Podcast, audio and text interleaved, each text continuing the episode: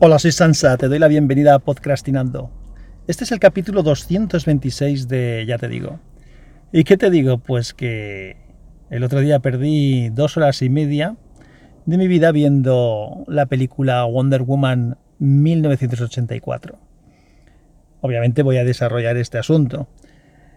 Digo perdí porque, claro, podía haber decidido no verla.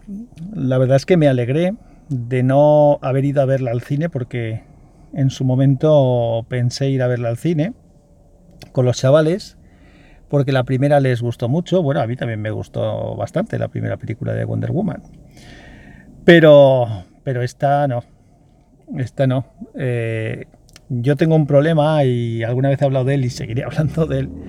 Y es que me gustan mucho las historias y, y me gusta acabar de ver una historia. Pero, a ver, esta es una de las películas junto con la otra que vi también de superhéroes, también, mira, también de una mujer protagonista fue la de Fénix Oscura, que protagoniza, protagoniza, no me acuerdo cómo se llama la actriz, la actriz que hace también de Sansa Stark en la serie Juego de Tronos, que, bueno, Fénix Oscura es de, está basada en la Patrulla X, en X-Men, y es una saga que dentro del cómic es mítica y que se podría sacar mucho partido simplemente llevando a la, pantalla lo que, lo que esa, esa serie de cómic hace. Lo que pasa es que no sé qué, narices tienen mm, los guionistas de, películas que se empeñan en, en, cambiar las historias hasta el punto de que a veces la cagan completamente. Bueno, la de Fénix Oscura es un despropósito, no, no vale nada. Y esta Wonder Woman, pues pues lo dicho, son dos horas y media, es una película relativamente larga, lenta, es lenta, no tiene dinamismo. Hay alguna parte en la que se que está basada en, la, en el pasado, cuando era niña eh, eh, Wonder Woman, Diana, y Diana, pero esa, esa parte tiene más gracia, pero vamos que no, de verdad, la película no tiene no tiene mucho sentido. A ver, argumento general. Sí, sí, voy a contarlo, porque si la has visto, no te dará igual, y si no la has visto, ¿qué más te da? te digo que cuando la veas, pues la ves por... A ver, por pasar el rato, también es verdad que a lo mejor vista de otra manera, a lo mejor vista en el cine o vista en un entorno de gente un poco más eh, permisivo con la película, igual habría tenido otra, otra sensación. Pero claro, mi mujer estaba al lado poniendo ver de la película. Empezó por quejarse de las voces, que la verdad es que suenan raras en el doblaje en español. La voz de Dayana y de. y de. y del. y del. bueno, ahora contaré, de uno de los actores, suenan raras. Suenan, la verdad es que es un doblaje raro. Y mira que los doblajes en España suelen ser bastante buenos, pero esto es un doblaje rarito. De hecho, la acabamos poniendo en versión original. Para, acabar de verla, la vimos en versión original, la subtitulamos y fuera. Y ya escuchamos a los actores originales y ya está. Bueno, pues eso, mi mujer ahí criticando, pues al final te hace pues que si la película no es buena, pues te fijes aún más en lo que no lo es. Igual en otras circunstancias me habría entretenido más.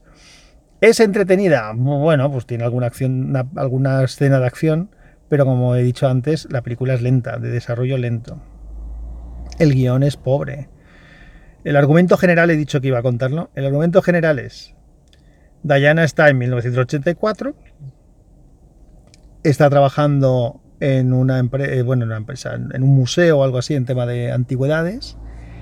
Hay una nueva chica que llega allí, de esta es un poco mojigata y tal, para hacerse cargo, muy cerebrito y tal, pero un poco mojigata, que le da cierta envidia a ella con unas piedras, unas gemas que tienen que descubrir, porque han sido robadas en algún sitio y se ha frustrado el robo, tienen que descubrir lo que son. Y hay una de ellas que parece que es un recuerdo de algo, que es un pedrusco, que pone que puedes pedir un deseo. Y entonces de coña piden un deseo. Y claro, que ya te lo estás imaginando, efectivamente, esa piedra tiene el poder de conceder deseos. Pues luego al final hay un tío que iba detrás de ella que lo que hace es pedir el deseo de convertirse en la piedra para él mismo ser el que cuando lo tocara cualquiera pudiera conceder los deseos y entonces va influyendo a la gente para que deseen cosas que a él le interesan. Bueno, una película, ¿vale? De alguna forma, en algún momento se, se investiga qué es esa, esa piedra, qué poder tiene, y detrás de ella hay, adivínalo, ¿lo estás adivinando? Yo sí que lo adiviné. Hay un dios de la broma, un dios del engaño. Ya estamos aquí plagiando a Loki. ¿Vale? Porque esto es otra cosa de la que hablaré algún día, de, mm, el universo Marvel y el universo DC, algunas cosas relacionadas al cómic y otras relacionadas al mundo cinematográfico. Y en el universo cinematográfico, aquí yo, exceptuando igual la saga de Batman que está bastante bien y alguna película que, está, que es buena, yo creo que lo ha hecho mucho mejor Marvel que, que DC. O sea, sin duda. Sin, yo, lo, yo lo veo así, vamos, aquí cada opinión eh, cada uno tiene una opinión como que, hay opiniones como culos, ¿no? Cada uno tiene, tiene el suyo. Pero en fin, bien, aparte de eso, algún día hablaré de eso otro, pero sí que es verdad que en las últimas películas que he visto de DC hay mucho mm, eh, paralelismo a las de Marvel y me parece que es innecesario. Tienen argumentos y, y tienen, tienen tanto fondo de historias escritas en cómic para aprovechar que es absurdo el intentar emular de una forma más o menos a lo demás, porque aquí eh, ese supuesto dios del engaño, que bueno, es equivalente a Loki, que no aparece luego en ningún sitio, porque claro, dices, acabará, acabará apareciendo, será el malo o la mala a la que hay que vencer, pero no, no, no, la mala ya se inventa en otra. Eh, no, entonces que tampoco tiene mucho, mucho sentido, de verdad, que es una película bastante mala. ¿El por qué 1984? Ah, bueno, decirte que, claro, lo que desea Diana es que vuelva su novio, aquel que perdió en la primera película, la Segunda Guerra Mundial. ¿Fue la Segunda Guerra Mundial? O la, segunda, la Segunda Guerra Mundial, porque estaban los nazis por allí.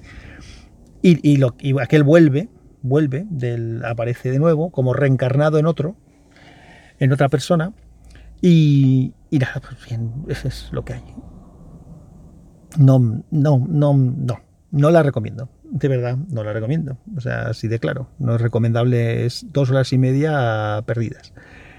Eh, ¿Qué iba a decir? Que se me está ido la perla porque me he acordado de que no había hablado del, hombre este que vuelve del, del pasado.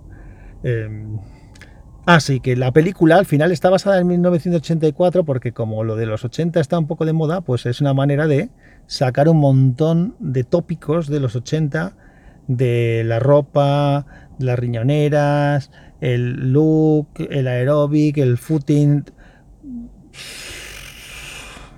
De verdad. Eh, no. Muy mala muy mala y la verdad es que no sé mucho más que contar, más que decir que te puedes ahorrar dos horas y media de tu vida, si tenías aún pendiente ver la peli, pues te las puedes ahorrar si quieres, de verdad. No aporta, creo que aporta nada a lo que es eh, la historia de, este personaje en lo que puedan ser películas venideras. Creo que no aporta nada, a lo mejor se sacan algo de la manga después, pero lo dudo. y si tuviera por lo menos acción, pues por lo menos tendría un entretenimiento, pero de verdad que no. Y de verdad, y ese tema de ver, de, imitar un poco al, a lo de las películas de Marvel, también lo vi en, igual lo conté ya cuando hablé de, de, la historia que pasó cuando fuimos a ver la de, oye, ¿cómo se llama este hombre? Que no me sale. El del mar. Oh, el que hace Jason Momoa. Uy, ¿cómo se llama este hombre? A ver. ¿Qué cabeza la mía? Uh, es que la verdad es un personaje que tampoco me cuadra mucho. Aquaman, che, Aquaman, que, que también, ya hablaré de eso en el, capítulo ese que tengo que hacer.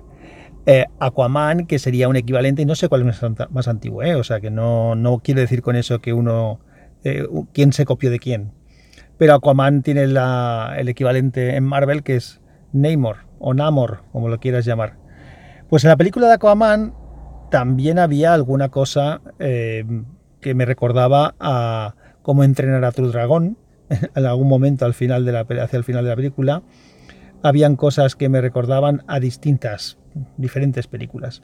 La de la Liga de la Justicia, todo el rollo de la Liga de la Justicia que va es muy parecido a la búsqueda de, de las joyas del infinito y, y, alguna de Thor que se ha hecho, pero muy, pero muy, muy, muy parecido. O sea, joder, demasiado parecido. En fin, que te puedes ahorrar la película.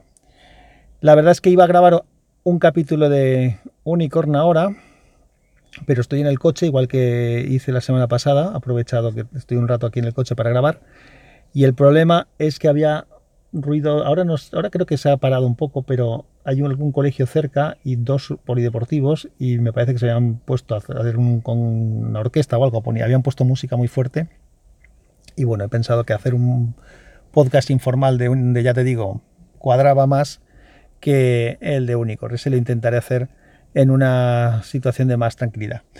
Pues nada, lo dicho, que te puedes ahorrar dos horas y media. Un abrazo fuerte, que la fuerza te acompañe.